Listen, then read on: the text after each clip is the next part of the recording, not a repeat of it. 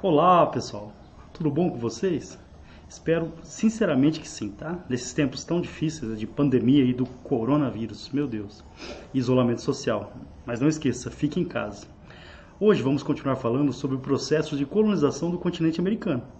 Já vimos o início da colonização portuguesa aqui no Brasil, a organização política, como que os portugueses organizaram o seu processo de colonização no Brasil, os temas de capitanias hereditárias, a implantação do governo geral. Vou deixar as aulas aqui para vocês, tá?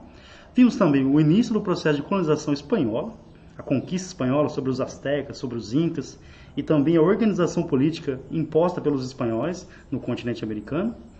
Hoje a gente vai falar sobre a colonização inglesa na América do Norte, né, do surgimento dos Estados Unidos, mais tarde do Canadá, ok? Lembrando, pessoal, que a relação histórica entre o continente americano e os europeus é muito longa. Da chegada no final do século XV até a, a, os processos de independência no início do século do século XIX, a nossa relação histórica foi muito profunda. E foi um processo de imposição cultural dos europeus em relação aos povos nativos da América, imposição cultural, é, escravidão, extermínio, de maneira geral, os povos que dominaram o continente americano, portugueses, espanhóis, ingleses, eles de modo geral exterminaram os povos nativos ou através da escravidão, ou, ou através da violência da conquista.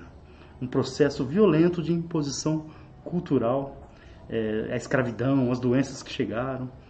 Os europeus, portanto, no geral, eles exterminaram os povos nativos do continente americano, motivado por questões econômicas, religiosas, ok, pessoal? Então, é essa história que a gente está tratando agora, o processo de colonização do continente americano. Hoje é dia de falar da colonização inglesa na América do Norte. Vamos lá, pessoal. Surgimento dos Estados Unidos.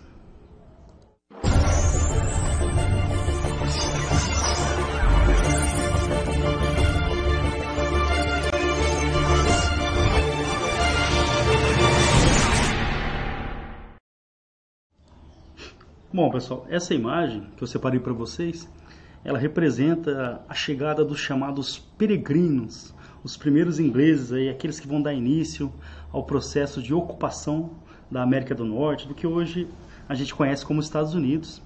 Os peregrinos, os puritanos, calvinistas, é, boa parte desse pessoal aqui fugindo de perseguições religiosas na Inglaterra, na Europa, em busca de uma vida melhor no continente americano. Ok, pessoal?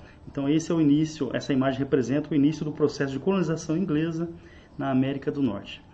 Bom, a gente vai comparar um pouquinho. Primeira coisa importante, a colonização inglesa na América, ela foi uma atividade privada. O governo inglês, ele cedeu para a iniciativa privada a ocupação, a colonização e a exploração do território. Então, os portugueses e os espanhóis, o governo ele interferia diretamente no processo de colonização. Já a colonização inglesa, ela teve como principal foco a iniciativa privada. Empresas mesmo, companhias, a London Company, é, por exemplo, foram responsáveis pela colonização do continente americano na parte inglesa da América. Outra coisa importante está em verdinho para vocês ali. Então, lembrando, apareceu em verdinho vestibular, fique esperto. É, a colonização inglesa ela teve um início tardio. Ah, o que, que isso significa? Quando comparada com portugueses e espanhóis, é, os, os ingleses eles saíram atrás nessa corrida. Por exemplo, a, a, chegada dos ingleses na América data de 1497 por John Cabot, que ele liderou uma expedição que chegou onde hoje é o Canadá. Então, essa seria a descoberta inglesa ali na América do Norte, onde hoje é o Canadá. Beleza? Bom, no governo da Rainha Elizabeth I, a Inglaterra passou por um grande desenvolvimento comercial. A Inglaterra vai adotar uma política mercantilista, e essa política tinha como um dos objetivos a conquista de novos territórios para, a extração de riquezas.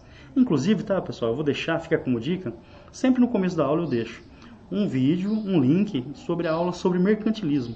Lá eu vou explicar certinho todas as características da política mercantilista. Mas nesse caso aqui, um dos objetivos desse modelo econômico é a conquista de novos territórios para extração de riquezas. Tanto riquezas minerais como ouro e prata, como produtos tropicais. Produtos que podem ser vendidos na Europa por um alto preço. Então, os países europeus, todos eles nesse período, eles vão buscar né, colônias para extrair riquezas, né, riquezas que podem ser vendidas na, na Europa ou ouro e prata principalmente. Outra característica importante da Inglaterra é a pirataria. Ah, professor, mas como assim? Governo pirata? A Inglaterra, ela se utilizou de corsários. O que é um corsário? É um pirata contratado pelo governo. É isso mesmo, um pirata contratado pelo governo. O pirata contratado pelo governo, ele atuava em nome da Inglaterra para saquear navios espanhóis principalmente. Ah, por que os navios, os navios espanhóis principalmente? Na, na região espanhola da América havia uma grande quantidade de prata. Então muitos navios espanhóis cruzavam o Atlântico carregados de prata, uma riqueza muito importante na época. Então esses corsários ingleses, eles saquearam vários navios espanhóis né, aprisionaram vários navios espanhóis que foram levados para a Inglaterra. Então a pirataria fazia parte desse contexto histórico. Como a Inglaterra saiu mais tarde né, nessa corrida, na disputa por colônias, quando ela começa a sua expansão marítima, a América já era praticamente toda ou de Portugal ou da Espanha. Então sobraram poucas regiões para a Inglaterra. E ela vai utilizar do, da, da pirataria, do corsário, para saquear navios espanhóis carregados de prata. E seria o que, pessoal? Uma pirataria autorizada pelo governo. Olha só, hein? A primeira, ó, lembrando, a chegada foi em 1497. A primeira tentativa de colonização aconteceu em 1585.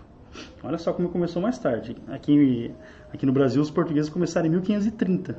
Então, a primeira tentativa de colonização, 1585, com Sir Walter Raleigh.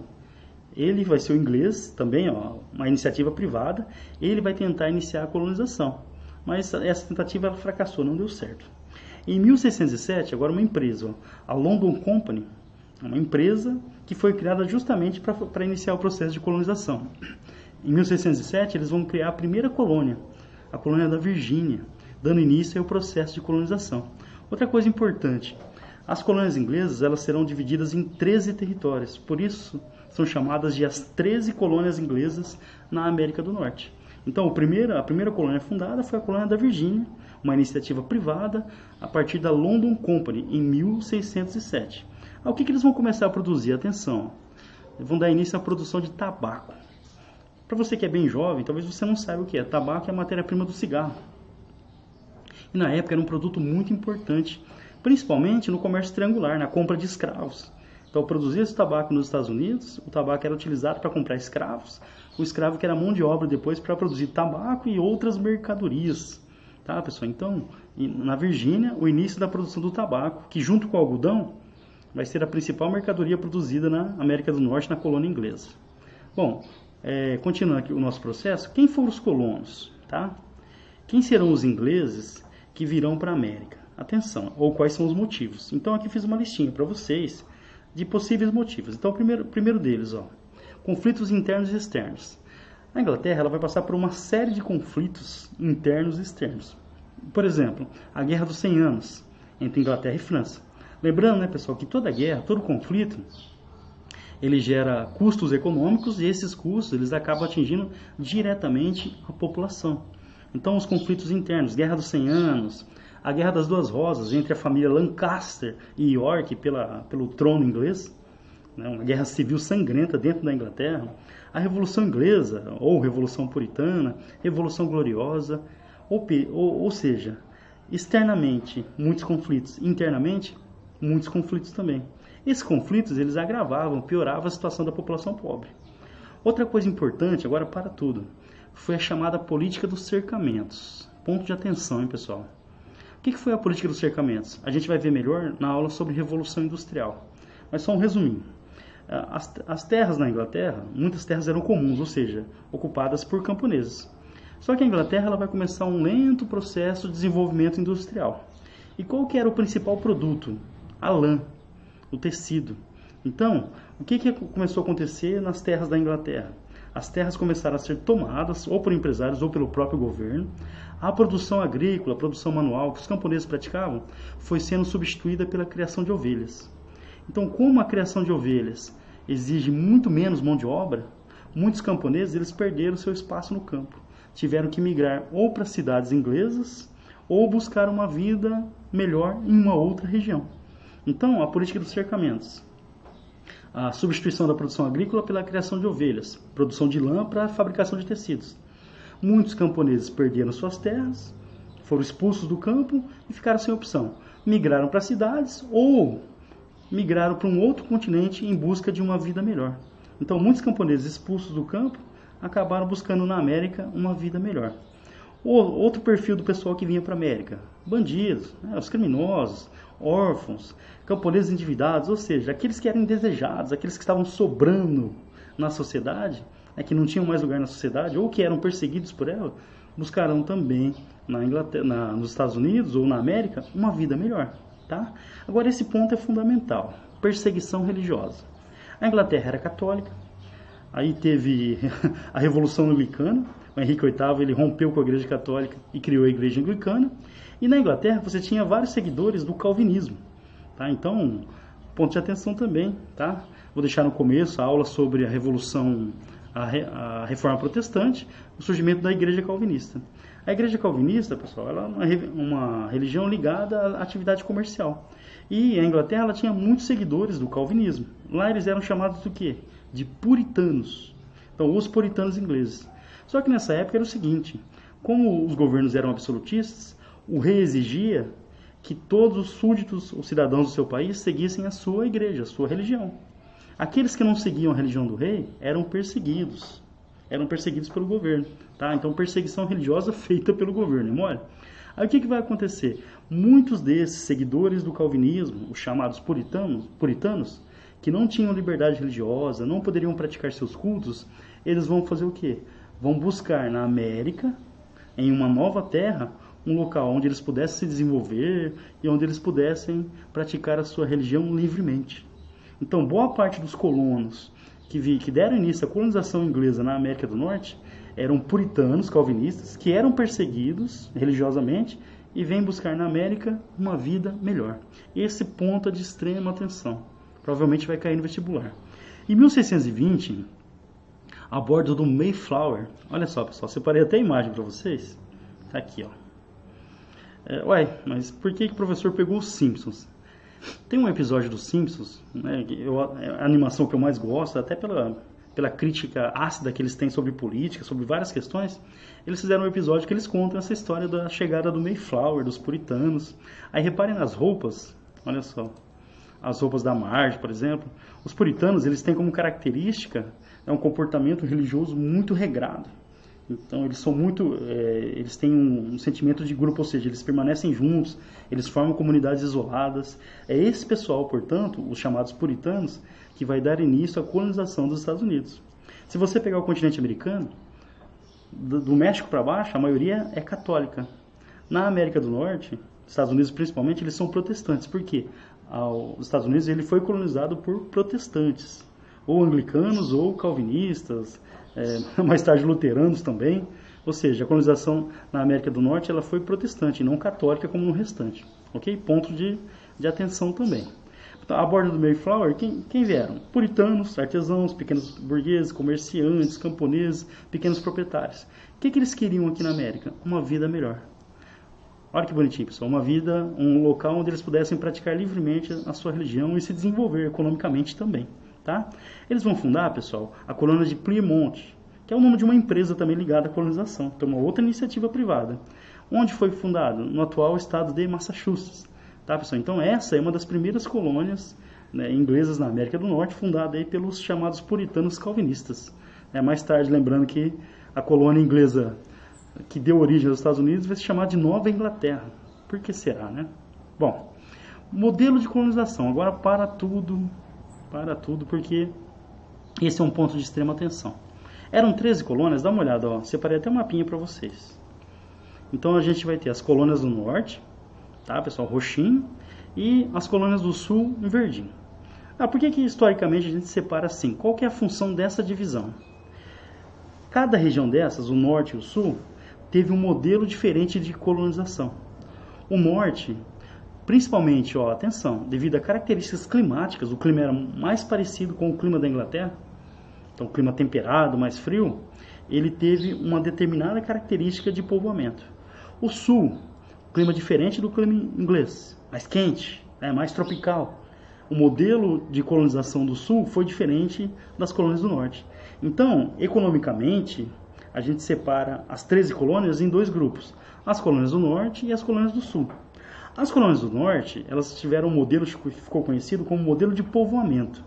Aí fica um detalhe, hein, pessoal. Não quer dizer assim, ó, Ah, no norte eles foram para morar, olha a explicação rasa. No norte eles foram para morar e no sul eles foram para explorar. Não, não é isso, pessoal, tá? Não é tão simples assim, tá? O modelo econômico adotado é que foi diferente, tá? Então, no norte, características de ocupação, de povoamento mesmo. A pessoa mudava, estabelecia com a família, aí você vai estabelecer o quê? Mão de obra livre, familiar, né? ou, ou assalariada.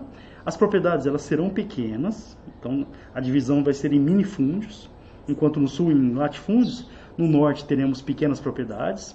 A produção ela vai ser diversificada, então ao invés de um produto principal, a produção ela vai ser baseada em vários produtos, então, produção de vários produtos, ligados inclusive ao consumo interno. Ah, professor, por que, que a produção do norte era voltada para o consumo interno? Como o clima era parecido com o clima inglês, o que dava para produzir no norte dos Estados Unidos também dava para produzir na Inglaterra. Então eram produtos que não interessavam ao governo inglês. Tanto, pessoal, que atenção, a Inglaterra ela não vai dar muita bola para as colônias do norte, não. O maior interesse da Inglaterra vai ser pelas colônias do sul, onde eles poderiam produzir mercadorias que na Inglaterra não existiam. Tá, pessoal? Então, ó, primeiro ponto de atenção, divisão das 13 colônias, norte e sul. Ok? Ah, qual foi o fator decisivo? O clima. Como o clima do norte era mais parecido com o da Inglaterra, adquiriu características de povoamento, ou seja, mão de obra livre, familiar, assalariada, ou seja, poucos escravos, mas também tem escravos. Pequenas propriedades, então minifúndios, a produção vai ser diversificada e voltada para o mercado interno. Agora no sul, as chamadas colônias de exploração. O modelo econômico adotado tinha mais cara de exploração, de negócio. É, eu vou para explorar a terra para retirar riquezas. Claramente isso. Esse modelo, as colônias de exploração, também é chamado de modelo de plantation. Então guardem esse nome. Colônias de exploração ou sistema de plantation, sistema de plantação. Essa é a tradução. Então, comparando agora, enquanto no norte você tinha mão de obra livre familiar, no sul você vai ter mão de obra escrava. Que escravos? Africanos, né, que foram forçados a vir da África para trabalhar no continente americano. Se você pegar a população do sul dos Estados Unidos, próximo ao litoral, a, a boa parte da população naquela região é negra, devido à influência da escravidão africana na região. Tá? Outra coisa importante, enquanto no norte as propriedades eram pequenas, no sul eram latifúndios, grandes propriedades, propriedades enormes. Uma comparação. Monocultura. Enquanto no norte você tinha a produção de vários produtos, no sul você vai ter um produto principal. Ou o tabaco ou o algodão. E principalmente o algodão, que era matéria-prima para as fábricas de tecidos inglesas. Ok? Então, monocultura, um produto principal. Ah, professor, não produz outra coisa? Lógico que produz, mas a base econômica é um produto principal, o algodão. O Brasil já teve isso, por exemplo, a, a, a cana ou o café. Então, monocultura, um produto principal. E olha a diferença agora. Enquanto a produção do norte era voltada para o mercado interno, a produção, a produção do sul vai ser voltada para o mercado externo, para as fábricas de tecidos da Inglaterra. Tá, pessoal? Então, economicamente, isso é o que mais cai sobre essa matéria. A divisão das 13 colônias. No norte, colônias de povoamento e no sul, colônias de exploração ou sistema de plantation. Qual que foi o fator decisivo para essa divisão? O clima. Enquanto o clima do norte era parecido com o da Inglaterra, o sul era mais quente e permitia a produção de mercadorias que não existiam na Inglaterra. Organização. No norte, mão de obra livre, familiar assalariada. No sul, mão de obra escrava. No norte, pequenas propriedades. No sul, grandes propriedades, latifúndios. No norte, policultura, vários produtos, produção diversificada. No sul, monocultura, um produto principal, algodão e tabaco, principalmente algodão. A produção do norte, voltada para o mercado interno. A produção do sul, voltada para o mercado externo. Essa divisão econômica acabou tendo consequências no futuro e até na atualidade o, o modelo implantado no norte acabou favorecendo o desenvolvimento industrial. Então, se você pega os Estados Unidos hoje, o norte, a parte norte aqui no litoral, é mais desenvolvida industrialmente do que o sul, que permanece mais agrícola. Tudo bem, pessoal? Então, esse modelo ele teve reflexos na condição econômica atual. Aí o restante do continente americano. Tirando o norte dos Estados Unidos, todo o restante do continente americano, América Espanhola e América Portuguesa, ela teve como modelo o modelo de exploração é, grandes propriedades que produziam um produto apenas, monocultura, utilizando mão de obra escrava, indígena ou africana, e a produção voltada para o mercado externo para exportação. Tudo bem, pessoal? Então foi assim essa história da colonização inglesa na América do Norte. Ok? As 13 colônias inglesas. Na nossa próxima aula, a gente vai falar da independência, independência dos Estados Unidos. Como que as 13 colônias conseguiram se libertar do domínio inglês? Será que foi fácil? Isso a gente vai ver na próxima aula, no nosso próximo episódio. Lembrando, pessoal, qualquer dúvida, contato aqui, ó, Facebook, Instagram, Twitter ou pelo WhatsApp que está lá também. Tá bom, pessoal? Ó, um beijo a todos, espero que tenha ajudado. Vamos juntos construir a história.